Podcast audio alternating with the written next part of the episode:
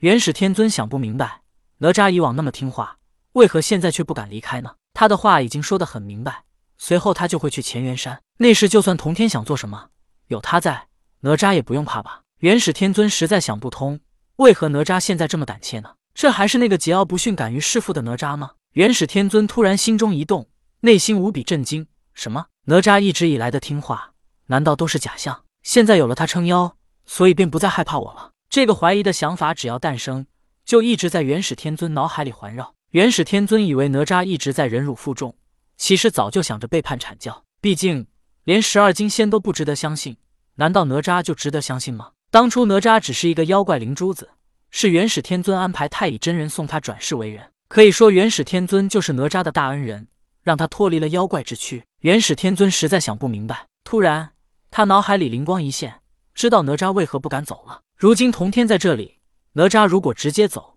就算是元始天尊让他走，那也是得罪了童天。想到这里，元始天尊明白了，没有再跟哪吒说什么，反而对童天道：“师弟，我这也是第一次来你花果山，你不打算请我喝点什么吗？”童天笑道：“师兄说的对，走，我们去水帘洞内，也让你看看妲己建造的洞府如何。”当初元始天尊想要杀了妲己等三妖，却被童天将他们的灵魂抢走了，而童天也是故意如此说。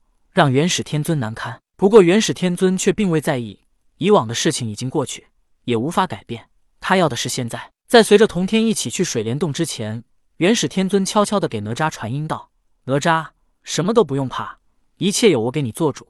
我与灵宝天尊打赌，赌你敢不敢离开花果山。我现在与他进入水帘洞之后，你便离开。有我在，他奈何不得你。如果你担心他以后找你算账，你先回乾元山，等我离开花果山之后，便去找你。”到时你便去玉虚宫，不再出来，我保护你。与哪吒传音之时，元始天尊与童天一起进入了水帘洞。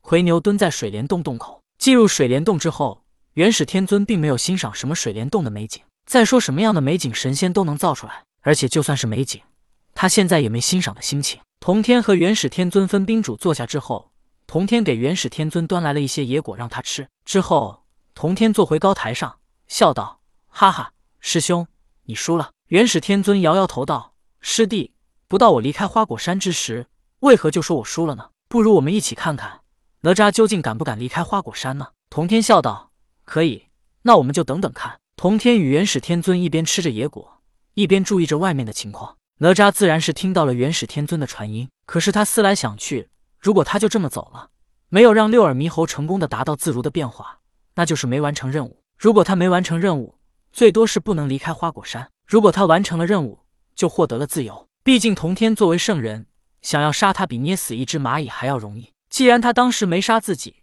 不管自己有没有完成任务，都没有性命之忧。作为圣人，他怎么能说话不算话呢？哪吒权衡利弊，无论他是否完成童天交给他的任务，最起码他都没有性命之忧。可是他如果听元始天尊的话，就这么走了，那么肯定要面对童天的怒火。一个圣人的怒火。一个蝼蚁怎么能承受？哪吒身为元始天尊的徒孙，他知道元始天尊不会杀他。可如果得罪了童天，那童天跟他什么关系？难道也不会杀他？哪吒想了想，当初童天可能是因为他是道教三清之一的灵宝天尊，无法杀到教门徒，所以才会放过他一次。如果这一次他在忤逆童天而擅自逃走，是不是就彻底的得罪了他？哪吒不敢赌，他也赌不起。以前他得罪龙王和石矶，可以削骨还父，削肉还母。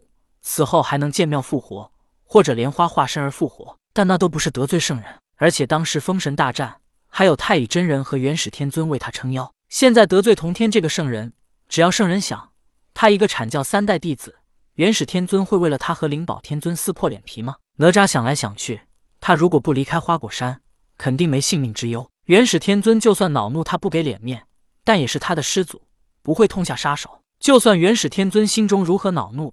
也不会杀他，毕竟有三界那么多人盯着。